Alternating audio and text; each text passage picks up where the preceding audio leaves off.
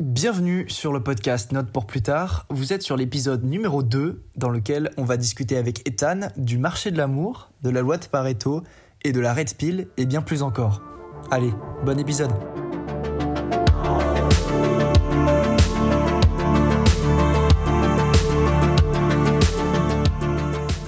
Et du coup, en fait, euh, juste pour établir le contexte, tous les deux, on est euh, dans des études scientifiques, on fait tous les deux une prépa. Moi, Mm. une prépa intégrée, toi, tu fais une prépa CPGE. C'est ça. Classe préparatoire aux grandes écoles euh, classiques dans un lycée qui n'est pas du tout une école d'ingénieur, alors que toi, c'est directement Ouais. l'é- l'école d'ingénieur dans laquelle euh, tu es intégré. Donc c'est pour ça qu'on appelle ça une prépa euh, intégrée. Ouais, c'est ça. Il y a des pédagogies qui sont vraiment différentes. Il y a des similarités quand même. hein. Ouais, Euh, on a besoin de se discipliner pour euh, vraiment réussir nos études euh, du mieux qu'on puisse ou du mieux qu'on le veuille en tout cas. ouais, Et euh, c'est vrai que moi, le développement perso, je me suis pas intéressé avant euh, il y a 2-3 ans, tu vois. Ça c'est venu très progressivement. hein. C'est pas suite à un choc ou un, tu vois, un moment perturbateur. C'est plus une ouverture sur le monde. Je, vais, je commençais de plus en plus à m'intéresser à des, des influenceurs, des créateurs de contenu, tu vois, entrepreneurs. Et ça m'intéressait de voir cette, euh, cette vision euh, que, par exemple, mes parents n'avaient pas, euh, qui n'ont toujours pas. Enfin, ça, c'est leur, leur système, quoi. C'est leur éducation, c'est comment ils ont grandi, comment leurs parents leur ont transmis leurs valeurs. Je trouvais que Internet, ça m'a beaucoup ouvert l'esprit sur ce genre de, de trucs. Et bah, le dev perso, c'est venu progressivement, commencer à regarder des vidéos de motivation toutes, toutes connes, puis c'est parti dans ouais, voilà, des podcasts, tous les domaines euh, de ta vie. Franchement, je dirais que ça m'a aidé à ouvrir les yeux sur beaucoup de trucs. Ça m'a donné plus de maturité à un moment où j'en avais peut-être besoin aussi. Comment ça s'est passé pour toi, Ethan? Est-ce Euh, que... Comment t'as été introduit à ça? Bah, un peu euh, contrairement à toi, du coup, mon épopée dans le développement personnel a commencé du coup après le pendant le confinement. Donc moi j'imagine que ça c'est on peut quand même le considérer comme un gros élément euh, perturbateur dans nos vies. C'est vrai, c'est vrai. Donc premier confinement de mars euh, 2021, je crois, c'était ça ou 2020, je sais plus trop. 2020. Ouais. Mm. Et ben là, euh, j'ai commencé à du coup. euh, en fait, limite, mon développement perso, je le dois à, à Internet, mais dans le bon sens et aussi dans le mauvais sens. Ah ouais. Parce que c'est avec Internet, du coup, que hum, bah, j'ai fait mes. On va dire, entre on va dire, euh, mes pires conneries, tu vois, entre guillemets. euh, C'est-à-dire que je traînais beaucoup sur les réseaux, mais genre jusqu'à 2h, 3h du matin. Et ça, ça me, je me reconnaissais pas trop dans, dans cet acte-là parce que j'étais très fortement attaché du coup à l'apparence que j'avais sur les réseaux sociaux, euh, comment je tenais mon compte Instagram, les photos que je postais, les musiques que je mettais dans mes stories. Parfois, je pouvais en prendre une heure à choisir euh, la bonne musique pour 14 secondes. Ça m'arrive aussi encore. hein. Voilà. Et ça, c'est un peu maladif parce que je me dis que euh, bah déjà nos, nos, nos ancêtres, enfin, nos générations précédentes n'avaient pas ce genre de problème. Du coup, je me sentais un petit peu con. C'était un peu, je me disais c'est un peu problématique. Mais il n'y avait pas que ça en fait euh, qui me dérangeait. Du coup, dans mon lifestyle pendant le confinement, sachant que du coup je faisais euh, pas mal d'études, enfin je faisais mes- mon lycée comme d'hab quoi. Mais en même temps, en je- seconde, première. Ouais, seconde, première. Et euh, à côté, je faisais du badminton au niveau national. Ce qui fait que j'avais un rythme d'entraînement qui m'empêchait, entre guillemets, de traîner trop sur les, les écrans et les réseaux. T'avais déjà un rythme de vie euh, plutôt C'est sain. ça. C'est un, c'était un, ouais, c'était vraiment sain, je pense. Et je me rendais pas compte parce que j'avais pas goûté encore euh, à- aux, aux périodes où tu traînes 5 à 6 heures, voire plus sur les écrans. Et, et voilà, c'est un fait. Et c'est ça qui m'a dit, voilà, je me reconnais pas, je vais me retrouver, comment je vais faire Hmm. Et bien en fait, je suis, je suis vraiment plus. Ah oui, il y avait un youtubeur euh, qui s'appelle Kylian Sensei, euh, à qui je lui dois du coup mon début dans l'épopée. Euh, c'était à la, ouais, c'était à la base euh, un youtubeur du coup euh, Red Pill, euh, tu connais, hein, je pense. Ouais, ouais, on pourra, on pourra développer. Voilà, et lui, c'est- euh, en fait, de début, j'étais aussi très attaché, du coup, comme je disais, à mon image, parce que du coup, je voulais euh, draguer les filles, etc., tu vois, faut le dire. Et même la muscu, j'ai commencé à cause de ça. Je voulais avoir des, des abdos pour, euh, pour, pour pécho les filles, tu vois. Ouais. Tout à cause des filles. Ou grâce, je sais pas trop. Et du coup, voilà. Donc, mon épopée, elle a commencé comme ça. Et genre, élément perturbateur, euh, confinement. Ensuite, il y avait aussi la, la puberté qui est passée par là. Ah ouais, tout en même temps. Il y a tout en même hein, temps. Et c'est vrai que du coup, après, t'étais un peu chamboulé. Je me cherchais encore, tu vois. Et même aujourd'hui, je me cherche encore.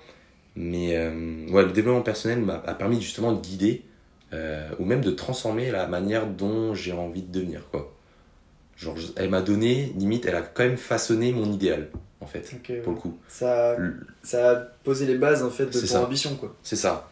Ça a vraiment concrétisé et ça m'a même euh, galvanisé, pour le coup, parce qu'il y a eu un radical changement sur les deux années qui ont suivi. Tu m'étonnes. Euh, Commencer par Kylian Sensei, c'est ouais. quand même une- c'est comme commencer par le Tabasco, tu vois. Ah ouais, ouais, c'est vrai. Enfin, ouais. En, vrai, en vrai, lui, c'est quand même piquant, quand même. euh, Ouais. Mais il, est, c'est. il est plutôt controversé, mais euh, genre, euh, moi je suis plutôt d'accord avec ce qu'il dit euh, dans la majorité. Ouais. Euh, On va juste vite fait introduire ce que c'est la Red Pill. Genre, euh, Ok. Toi tu sais ce que c'est bien. donc- Bah, la red pill, en fait, ouais, du coup, ça vient de. En, en français, c'est pilule rouge. Ouais. Donc, c'est une référence à Matrix, en fait, Ouais. où il te demande de choisir soit la pilule bleue, soit la pilule rouge. La pilule rouge c'est euh, la rouge, c'est- réalité c'est telle c'est- qu'elle existe, et la pilule bleue Un c'est. peu les rêves, c'est un peu la constru- les constructions sociales aussi. Ouais. C'est Euh, euh, le- les a priori. la fausse réalité dans Ouais. laquelle euh, tu vis et tu préfères euh, ignorer quoi. Mm. Et la red pill, c'est un peu, c'est un pari à prendre parce que quand on se confronte à la réalité, on voit qu'elle n'est pas aussi euh, enjolivée que ce qu'on peut voir dans les séries, les films. Et euh, même, voilà, dans la red pill, il y a des pensées qui disent que voilà, les films, etc., la culture pop contribuent à nous, à nous Mm. faire À nous baigner, à maintenir nous dans baigner la- dans dans la l'illusion, quoi. ouais. C'est ça, dans la matrice, du coup, pour le coup. Donc la red pill, c'est un peu ça. Mm. C'est, en fait, c'est pas tellement un truc concret, c'est un mouvement, c'est un, c'est un, gros- c'est un mouvement de pensée, je dirais. Un lifestyle, même, pour certains. Ouais. Ça, ça va devenir mainstream bientôt. Ouais, bah Ça, ça monte, hein. Et ça, ça et ça, ça trompe pas, hein, euh, parce que, ouais, il y a beaucoup de mecs, euh, du coup, qui, qui, comme moi, avaient, se reconnaissaient pas trop pendant le confinement, et avec la jeunesse et la, comment dire, avec euh, l'apogée des réseaux sociaux, ça peut euh, se, se démocratiser, quoi. Je crois Voilà. que la, la Red Pill et euh, tous les autres mouvements derrière, enfin, Men Going Their Own Way, Voilà, MGTO, voilà. MGTO, enfin, les incels, et t'as encore une liste les assez incels, longue. t'as les- Ouais, ça, c'est vraiment des, des mots de vocabulaire un peu particuliers pour désigner des, des styles de personnes. C'est ça. Incel, c'est Involuntary Celibate, donc les, les célibataires involontaires. Ouais. Enfin, ceux qui se considèrent comme ça en tout cas. Euh, si on fait simple, c'est des rageux. Ouais, qui, c'est un peu euh, des qui rageux. se victimisent euh, par rapport aux femmes qui euh, et ils pensent qu'en gros les femmes les ont tèges et abandonnées que de toute façon c'est mort pour eux et ils préfèrent vivre un peu euh, leur vie alors soit complètement reclus sur eux-mêmes et du coup euh, voilà soit ils, fou- ils foutent la violence euh, Ils attisent la haine sur les réseaux. Donc en fait, ça, c'est un peu, du coup, je disais, le, le contre-coup de la red pill. Mm. En fait, ce qu'on appelle même la black pill, c'est euh, c'est ceux qui en ont trop pris, entre guillemets, deviennent en fait haineux envers euh, la gente féminine. Ce qui fait qu'il y a un véritable déséquilibre, bah, du coup, dans, dans la perception de la, la gente féminine. Ah, Et ça change euh, carrément euh, bah, leur interprétation de ce qui se passe. Eux, en fait, ils baignent dans une illusion. Cette illusion, c'est voilà, les filles, elles sont toutes, les femmes euh, sont toutes pareilles, elles veulent tout de l'argent, elles veulent que ta force, elles, vont, elles sont cupides et tout, ces Ouais, mal- malfaisants. La- le, Moi, vrai, amour existe plus Le vrai amour n'existe plus. Bon, en fait, c'est un peu causé par le fait, du coup, comme tu disais, involuntary, c'est en fait, ils sont pas spécialement attirants et euh, ils ont pas compris les règles du jeu. en général c'est les règles du jeu, j'entends par là, du coup, le, c'est la red pill, quoi. Mm. Ils n'ont pas compris que, voilà, il faut accepter les choses comme elles sont aussi. Et euh, bah, dans ça, du coup, ils se, ils se replient sur eux-mêmes. Ils disent, voilà, c'est elles, c'est leur faute. Et moi, euh, bah, du coup, dans leur entourage, ils vont dire, voilà, non, va pas lui parler, non, mais ça fait tellement simple et tout. ah ouais des trucs comme ça, c'est vraiment. C'est vrai que la Ouais, Red c'est Pill, particulier. ça, ça a commencé à classer un peu les gens en deux catégories. T'as les bêtas ouais, et les, Les alphas. Euh, bêta, c'est vraiment euh, la téco... les simps, c'est euh, ceux qui en gros se font dominer. Enfin, c'est Bah, en plutôt fait, dans le domaine, c'est plutôt réservé aux hommes quand même. On parle pas trop des femmes simp. non, parce ça arrive que, très peu. Si on reste assez objectif, si on analyse le comportement d'un type bêta, en fait tout le monde est bêta, Mm. globalement. Il y a très peu de personnes dominantes. C'est pas la majorité parce que. Vas-y, je commence à prendre la voix. Super, bah, bois un peu. En fait, c'est très compliqué de vivre euh, une dans une société où tout le monde veut être leader. Ouais. C'est, on est fait pour quand même pour coopérer ensemble. On est fait pour. euh, euh, Il y, a, il y a quand même un rapport de dominant-dominé, mais je veux dire, tout le monde peut pas être dominant, sinon il n'y aurait pas de dominé. Ouais, voilà. le caractère alpha, c'est vraiment. euh, En fait, c'est un leader euh, un peu dans, dans l'âme. En fait, l'alpha, enfin le, le mâle alpha, entre guillemets, hein, c'est très, très, c'est très stéréotypé, mais Mm. c'est celui qui va prendre les devants, l'initiative. Alors, dans l'extrême, on, appelle, on appellerait ces gens-là des, des, des machistes, des, des... En fait, ouais, ça, ça incarne un peu plus le, la mentalité à l'américaine, euh, le capitalisme, etc. C'est vraiment le, le full individualisme. c'est le gars qui est riche. Voilà, riche, fort, est, musclé, stable. Des- il, est, il est très Charismatique. charismatique. Ouais. Il a des femmes euh, à foison, en, etc. broche- en brochette. Donc ça, c'est vraiment, euh, c'est un idéal. Enfin, un idéal, je dis pas bien ou mal, hein, je veux dire, c'est juste un archétype, si vous voulez. version hyper. Et euh, le bêta, c'est hyper stéréotypé aussi. Mm. C'est le mec qui, bah voilà, il, il subit, il va se laisser faire, il va laisser le, la décision aux autres. C'est une forme de sagesse, mais aussi une forme de lâcheté, quoi. Entre, c'est, on peut en discuter, mais voilà, c'est des, de l'arrêt de pile, si vous voulez, c'est euh, une, une forme de, de science, une pseudo-science sur euh, un peu euh, le, le, enfin, la construction sociale d'aujourd'hui. ouais, ça, en fait, ça construit une idée des rapports hommes-femmes. Voilà, c'est ça. Qui est assez binaire Mm. dans, dans, dans le- l'esprit. Après, on ne dit pas que c'est mal ou que c'est bien. Je dirais, Ouais. de mon point de vue, c'est bien dans le sens où ça, c'est facile à comprendre. Et euh, le, le message que ça dessert est pas trop, euh, on va dire, euh, en dehors de la réalité. Il est plutôt. Enfin, il pourrait aider les hommes à se rendre compte de certains comportements qui les aident pas en fait. Ouais, voilà. Par contre, le fait que ce soit super binaire, c'est vrai que bah, dans la réalité, en fait, c'est beaucoup plus complexe. Mm. Il n'y a pas que des hyperfemelles, il n'y a pas que la monogamie ou l'hypergamie. Ça aussi, euh, ça fait partie un peu du vocabulaire euh, de ce truc-là. Ouais. Tu, tu vas en parler euh, là, bah ouais, du tard, coup, pour, donc, euh, pour nos auditeurs, du coup, pour définir tout ça, alors euh, il me semble que l'hypergamie, c'est, euh, ouais, c'est, je sais pas du tout, si c'est quelque chose d'avéré, mais partons du principe que c'est une théorie. C'est un concept sociologique. Voilà, c'est un concept qui dit que euh, la femme, par défaut, va choisir euh, le meilleur homme qui, qui, lui est disponible, qui lui est disponible à sa portée, Mhm, euh, en termes du coup euh, de sécurité financière, de sécurité euh, même physique. mhm. Euh, C'est plus du point de vue voilà, c'est évolutionniste, ça. du coup. C'est ça, c'est un peu un, ouais, c'est un, point de vue darwinien pour le Mhm. coup, pour venir euh, du coup à, au bas de la pyramide, voilà, avoir les, les, les besoins de, de sécurité de, de base. Elle va choisir donc le plus haut dans la pyramide pour euh, En termes à assurer la progéniture. voilà, ça, assurer la progéniture. Ce qui fait que ça rejoint un petit peu le, le- la loi de Pareto appliquée dans, dans ce, dans ce domaine-là. Alors, loi de Pareto. Loi de Pareto. Loi de Pareto. 80% des effets sont dus à 20% des causes. Ça, c'est euh, De manière de générale. manière générale. Donc, on peut appliquer ça dans la finance, dans les études, euh, dans plein, de- plein, de, plein de dans la domaines. nature, enfin, ça s'applique dans pas mal de trucs, c'est assez troublant. 20% des processus donnent 80% des résultats. Quoi. Ouais. Et comme euh, c'est quoi C'est euh, 80% des femmes recherchent Ouais, les c'est ça. 20% meilleurs hommes, entre guillemets. Voilà, imaginez-vous donc deux colonnes. À gauche, vous avez un, un- la colonne, enfin une barre, euh, une jauge avec 80% des, des hommes et 20% des d'autres hommes qui sont en haut de la pyramide. Voilà, les 20 meilleurs en fait. C'est ça, les 20 meilleurs, si sur 100 mecs. Et à, à droite, vous mettez les 20 meilleures femmes et les 80 euh, autres femmes. Mhm. Et ben, les 80 autres femmes, en fait, elles vont se battre pour euh, les euh, 20, les, les 20 euh, mecs euh, qui, Mhm. qui, qui sont au-dessus. La majorité se bat pour Voilà. la minorité d'en face en fait. Voilà. Et les Entre 20 qui restent, les 20 dernières femmes, qui sont moins bien, elles vont, elles vont garder les, les 80 mecs qui restent, quoi. Ça. Ce qui fait que, voilà, à moins d'être dans le, dans le haut de la pyramide, du moins chez les mecs, ça va être difficile euh, d'accéder à avoir une femme plutôt potable. Mhm. Entre guillemets, c'est ça.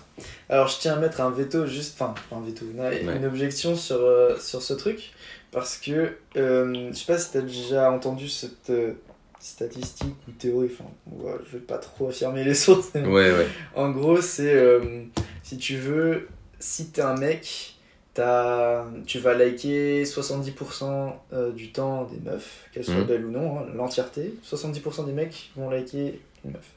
Alors que chez les meufs, c'est plutôt autour de 50%. Ça veut dire qu'il y a euh, 50% dans le sens, euh, elles vont liker seulement la moitié et pas 70% euh, de, des matchs. Du coup, il y a un petit déséquilibre, c'est pas exactement ces chiffres-là, mais c'est vrai que. euh, Elles sont plus sélectives, les femmes, elles quoi. sont plus sélectives. On, on pourrait en parler euh, du fait que bah en fait, euh, les mecs ont plus tendance à, à liker les meufs juste pour avoir de l'attention ou à les DM. Alors que les filles, elles, elles cherchent de l'attention, mais euh, pour ce qui est des relations, tu vois, elles vont être, comme tu as dit, euh, beaucoup plus sélectives. Et euh, ça rejoint un peu le point de vue évolutionniste. Voilà. Et après ça, on peut le constater, étant même moi dans un peu partisan de la red pill, je considère, donc là c'est un avis perso, mais que justement le fait que les femmes soient sélectives, ça soit un point fort, justement dans leur, dans leur jante. Mm. Ce côté sélectif, qu'il soit naturel ou pas naturel, bah, ça permet justement de- d'affirmer leur goût, tu vois. C'est qu'il y a une réalité dure, c'est qu'on va, même un mec va choisir euh, la, la meilleure chose qui est devant, devant lui. Euh, Mhm. Que ce soit pas forcément une femme, mais euh, même en termes de, de voilà. Il va enfin, je trouve qu'il va, il doit être plus sélectif en fait. Peut-être qu'il est moins sélectif en termes de sur le marché de l'amour, mais même tu vas dans un dans un supermarché quelconque, il va toujours prendre la meilleure qualité avec l'argent qu'il a, tu vois. Ouais. Il va pas prendre euh, le pire, à moins qu'il soit désespéré. Et c'est là où justement la red pill intervient. Voilà. En fait, c'est que plutôt entre guillemets, les mecs sont tellement désespérés qu'ils prennent c'est la première chose qui viennent à Ouais. eux. Tu vois ou pas? Bah, en vrai. euh, C'est pas tellement faux. Il y, a, pas il y a de la vérité dedans. Il y a de la vérité dedans. C'est ce qu'on entend. Après, est-ce que dans la réalité, toi, tu côtoies des gens qui sont vraiment des, des mecs complètement désespérés? Bah, je pense que mes potes et moi, euh, même moi, euh, on est vraiment, on n'est pas très, on n'est pas abondamment euh, servi en termes de, de relations, tu vois. Hmm, C'est, est-ce qu'on est sur un nombre de un- sur les doigts d'une main, tu vois? hmm. Alors qu'il y en a certaines, alors je parle bien sûr des, des- d'une certaine classe de filles euh, qui sont vraiment, on dire, très demandées sur le marché. Tu parles vraiment. Enfin, sur le vraiment, marché, oui, vraiment, je Il y a parle. un marché de l'amour. Oui, il y a un marché de l'amour. en parle c- ça. c'est, clair et net. Vous vous rendre compte hein, qu'il y a, y a des filles qui sont bah, hyper demandées. euh, et même, ça fait euh, ça, ça, ça fout les boules aux autres filles, quoi. Hmm, Parce qu'elles se de volent la vedette et tout, ouais, une forme de jalousie, même une, une forme d'impuissance, parce que voilà, c'est, un fait, et les hommes le, le, le sentent aussi. Les, les meilleurs s'en sortent mieux. Hmm. les meilleurs, ouais, tant mieux, ouais, c'est logique. sont Au top euh, C'est ça. de la pyramide. Et je parle aussi des meilleurs avec un S euh, juste, pour les hommes aussi.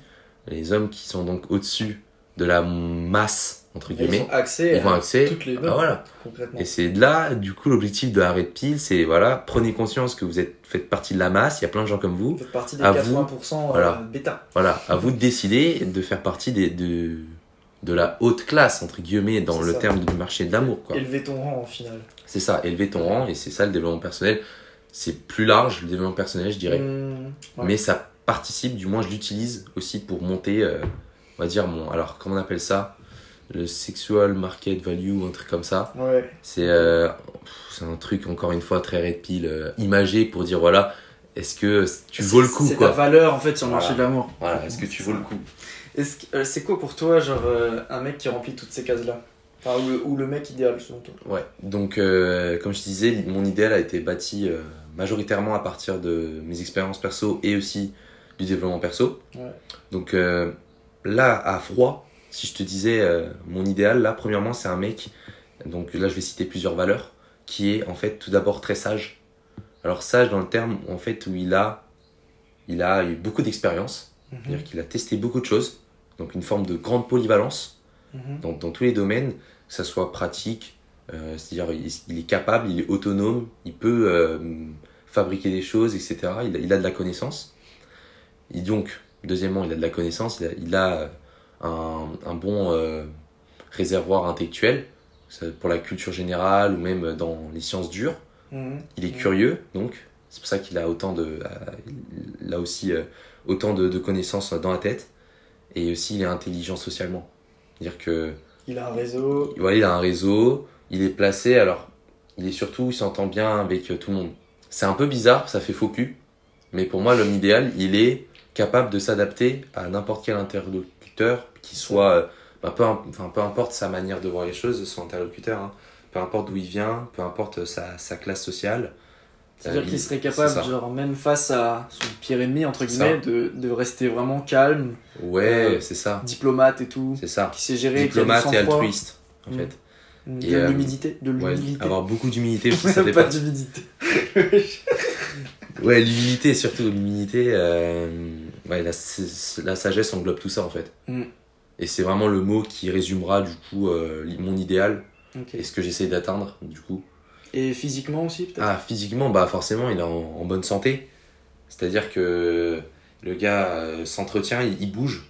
Parce que moi, je considère que l'être humain, il n'est pas fait pour être sédentaire. Il est, il est fait pour euh, être actif d'une manière ou d'une autre, que ce soit cérébralement, mais même physiquement. Je pense euh, notamment, bah, du coup, euh, à nos générations passées, parce qu'on n'a que ça pour, se, pour euh, réfléchir un peu à notre condition. Mm. Euh, tu regardes les, les Australopithèques et tout, euh, les, les hommes des Cro-Magnons, ils chassaient tellement qu'ils avaient des, des muscles saillants. Donc d'où le fait qu'aujourd'hui, la culture du, la culture du muscle, bah, ça signifie la force et la vaillance, Mm. le côté vaillant. Et même, tu regardes les, les gens qui font... Au Moyen-Âge, même à la, la, la Renaissance même, les, Mm. les plus, les plus agiles, etc., euh, c'était les plus acclamés, quoi. Ouais. Mais agiles aussi mentalement maintenant. Parce que peut-être que tu regardes avant, euh, ils étaient bons physiquement, mais ils avaient rien, enfin, ils n'avaient pas trop d'esprit critique. Maintenant, aujourd'hui, il n'y a pas que le domaine physique qui compte. Donc, euh, un, un- ouais, intelligent, euh, humble et tout, mais aussi euh, bien physiquement, genre. Je tiens à dire un truc, enfin, je suis sûr que dans les commentaires, là, vous allez nous dire euh, Ouais, mais aujourd'hui, le physique en soi, genre, euh, on en a plus besoin d'avoir un physique euh, athlétique, on, on va pas, Ah ouais, ouais. on va pas à la cueillette, on va pas faire de la chasse, qu'est-ce que tu nous racontes, frérot? C'est bon, le sanglier, il est au Super U, j'ai juste à marcher de 200 Ouais, c'est vrai, d'ici, tu vois. Enfin bon, je sais pas qui bouffe du sanglier aujourd'hui, mais. Bref, tu vas acheter ton, ton blanc de poulet, quoi. Ouais, bah, Mais, cette euh, objection, euh, franchement, elle est, elle est complètement compréhensible. C'est c'est logique. Et c'est là où, du coup, la modernité, bah, en fait, euh, ce que je disais, c'est qu'on a que les générations passées pour, se, pour relativiser. Mm. Aujourd'hui, ce qui se passe aujourd'hui, je peux vous assurer que personne ne sait vraiment vers où on va. On, on, a, on écrit l'histoire, mais on ne connaît pas vraiment le futur dans 5 ans, 50 ans, 100 ans, etc. Ouais. Et euh, ce qui est clair, ce qu'on peut observer sur le 21e siècle, c'est qu'il y a une, euh, un délire sur. euh, enfin, un délire. Non. Une culture de, de l'automatisation. Mm. Tout simplifié. Tout simplifié, tout plus rapide. Ouais, tout la optimisé. télécommande. Télécommande, euh, télévision, les smartphones qui en fait Euh, ils mélangent tout. ça. Ils Ouais. ont traduction, donc ça remplace un dictionnaire qu'on prenait avant dans un livre. hein. Euh, Je vous dis, il y a 30 ans, euh, même vos parents utilisaient des dictionnaires papier, quoi. Nous aussi, un petit peu quand on était gosses. Maintenant, c'est fini. hein. Déjà ça. Ouais. Prenons maintenant, bah, à la base, c'est un téléphone, donc t'appelles, très bien. Maintenant, on peut faire des. des on peut se voir, euh, du coup, en FaceTime, etc. On peut aussi acheter, faire nos courses sur notre téléphone. Mm. On peut voir l'heure sur notre téléphone, donc les montres, voilà, les Tu horloges. peux, tu peux discuter avec ton, ton intelligence Voilà, artificielle euh, peux- perso. Ah non, il y a ChatGPT qui sort, il y a Ouais, comme ta, ça. ta copine virtuelle bientôt. Tu vois, c'est- bientôt ça aussi. Enfin, ça existe déjà. mais Et Tu peux vraiment faire ta vie dessus. Mais je pense vraiment ton téléphone, c'est c'est plein de choses à la fois. Donc c'est un exemple phare du Mm. fait que voilà, aujourd'hui tout est automatisé. Et quel est le lien donc avec le physique là? C'est que euh, vu que tout est automatisé, je dis pas que c'est bien ou mal, il y a juste une conséquence directe, c'est qu'on bouge moins. Ça c'est un fait. beaucoup plus sédentaire. On bouge moins. Mm. Là, euh, Tu repenses aux, aux, aux ricains, voilà. juste les ricains. Ouais. 50% obèses. C'est bon pour toi? Ouais, 50% obèses. Alors déjà tu, tu rajoutes une fête aussi, il y a une culture de la malbouffe là-bas. hein. Oui, Sur de ça, la malbouffe. ça va de pair en fait. je Voilà, et plus, de, plus la sédentarité, euh, c'est un fait, ils sont tous obèses. Et obèse, c'est pas euh, un. Genre pas en surpoids, on parle de obèse. Obésité, c'est vraiment une maladie, quoi. C'est un truc, genre, t'es Mm. malade et tu, tu es en danger euh, T'as plus de masse graisseuse que de masse euh, osseuse ou musculaire. C'est ça. Et tes os, ils peuvent pas tenir tout ça. Mm. C'est c'est physiologique. C'est la science, quoi. Ouais. Bah, ça, euh, ça me fait penser à- au film euh, Wally. Je sais pas si tu Ouais. l'as vu. Tu vois, ils sont tous dans leur vaisseau spatial là. Et c'est des gros bébés, genre vraiment tous obèses et tout, sur leur, sur leur chaise euh, Ah oui. volante là. Et euh, tous euh, assistés par euh, des robots. Euh, ils savent même plus genre euh, lire correctement. Enfin, c'est un peu dystopique. Et déjà, tu vois, genre Disney, Pixar et tout, à l'époque, ils, Ils y avaient pensé, tu vois. dessus, ouais. Mais je trouve que c'est super bien au moins qu'ils aient pu euh, enfin, créer cette histoire et que dans l'imaginaire collectif, tu vois, ça existe quand même. Bah ouais. fait que ça peut, ça peut devenir une réalité, quoi. C'est pas juste euh, un délire. Ça, dans quelques centaines d'années, on peut, on peut très bien l'imaginer, quoi. Ah ouais, carrément. Il y a, Plus ou il y a quand même une intuition que, voilà, les- tu regardes dans Terminator, hein, Mm. les- tout ce qui va être automatisé, bah, ça va se retourner contre nous. Alors, ah, peut-être pas de manière aussi, euh, euh, guerrière avec euh, les, robots qui nous, qui nous tuent, mais en fait, on peut aussi perdre contrôle des. Désolé, j'enlève mon pull, Il fait, salement chaud. il fait super chaud. Si tu veux, ouais. Euh, non, je disais, voilà, l'automatisation, ça peut jouer contre nous. Et d'un point de vue physiologique, il faut bouger pour tout simplement se maintenir en, en bonne santé. Et, Ouais, genre un corps voilà. sain. enfin, Peut-être pas pour faire la chasse, mais euh, s'il vous plaît, sortez de votre chambre et faites euh, un peu de course, quoi, un peu de, de physique, euh, marchez euh, dans un parc, quoi. Ouais. En fait, ne serait-ce que physiquement, ça a des intérêts. euh, Enfin, pour biologiquement, ton corps il se développe, tu es plus agile et tout. Mais c'est aussi mental.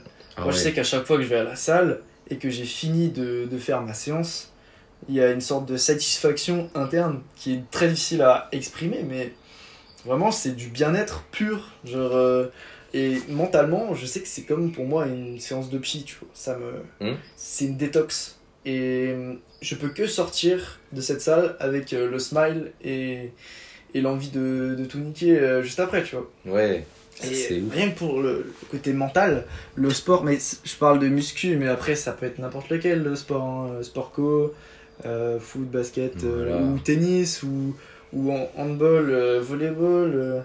En fait, il n'y a pas de mauvais sport, je pense, euh, ni de mauvaise manière de pratiquer une activité euh, physique. Du moment que genre, ton médecin il fasse pas les gros yeux quand tu lui dis je fais ça, ça va, tu vois. Ouais, ça c'est important. Pour moi, un homme idéal ou une femme idéale, c'est quand même quelqu'un qui prend soin de son corps Bien sûr, autant que de son esprit. c'est ça. Esprit Et- sain dans un corps sain, comme C'est ça. disait l'adage latin. Je crois que j'avais esquissé le, le début de la phrase et puis ça s'est perdu. Ouais, il y a des oum et des, des dedans. Euh, Ah putain, mais... ous, anous, euh, je sais pas quoi, bref. Oh, que je taffe ma rhétorique. hein. Est sur la checklist. L'homme idéal, c'est un peu ça. Mais Et- c'est idéal, quoi. Toi, sur euh, la barre de progression entre, on va dire, le Ethan bébé et le Ethan idéal, tu t'estimes à combien de pourcents Ah, alors là, je pense que je suis facilement à, à 40%. Ok, ça c'est la version humble ou Ouais. c'est la version euh, idéale c'est. Ah non, euh, là, moi actuellement, je dirais que je suis à 40% de, du idéal idéal. Ok. Je dirais qu'il y a eu une énorme progression. euh, et encore, je pense que je pourrais même aller à 50, vu que là, je pense que ma manière de penser les choses et tout se, se construisent beaucoup pendant l'adolescence et euh, jusqu'à la vingtaine. Et après, tu dépasses la trentaine, déjà, t'es pris dans, dans les obligations du quotidien, t'as plus trop le temps de réfléchir sur toi-même. Et l'objectif de ma vie, c'est aussi d'avoir le temps de réfléchir sur moi, même à 50 ans, 45 ans, Ouais. etc. Là, euh, je pense que je suis facile à 50. Et je, suis très, je le dois aussi à, du coup, à- au développement personnel, aux gens que j'ai rencontrés, même à mes études aussi, mes parents euh, et ma famille. Et ouais, mon idéal, il est pas loin en fait. J'ai l'impression de, de parfois pas avancer, mais je sais que mon idéal, il, il- il est atteignable, tu vois. T'as pas l'impression d'avancer parce que c'est très lent. Ouais.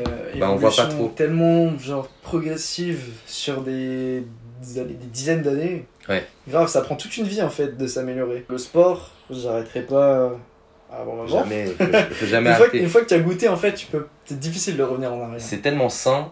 C'est le sport, si vous voulez, c'est, je sais plus qui, quel philosophe disait ça, mais c'est une manière euh, culturelle de d'exprimer un peu la, pas vraiment la violence qui est en nous, mais euh, je sais plus, ouais, ça c'est Hobbes qui disait que l'homme est un loup pour l'homme. Mm. Ça c'est dans du côté politique, c'est qu'en fait, à l'état de nature, l'homme il est pas bon, il est mauvais, il veut juste euh, gagner les autres, enfin il utilise les autres pour mieux s'en sortir. Et ensuite, euh, on a construit une société, euh, du coup, le contrat social, pour s'opposer à Rousseau, et on l'a créé pour bah, que tout le monde s'entende bien et qu'il n'y ait pas de, de débordement. Et le sport, ça c'est un autre philosophe qui disait, bah, c'est une manière détournée, je crois que c'est Freud, parce Mm. qu'il parle de psychanalyse, lui il est beaucoup dans, il y a des trucs qui sont en nous, qui font que on les, dé- on les transforme un peu, bah le sport c'est une euh, forme euh, acceptable de la violence qu'il y a en nous. Les sports de combat c'est quand même de la lutte, c'est quand même euh, quelque chose de purement violent. C'est pour ça qu'on dit euh, se faire violence entre Ouais, quand on dit se faire violence, c'est se battre contre soi-même. Et quand on, entend se battre, on, on, on- on imagine des gens qui se battent, qui font de la boxe, quoi, par exemple. ouais, ouais.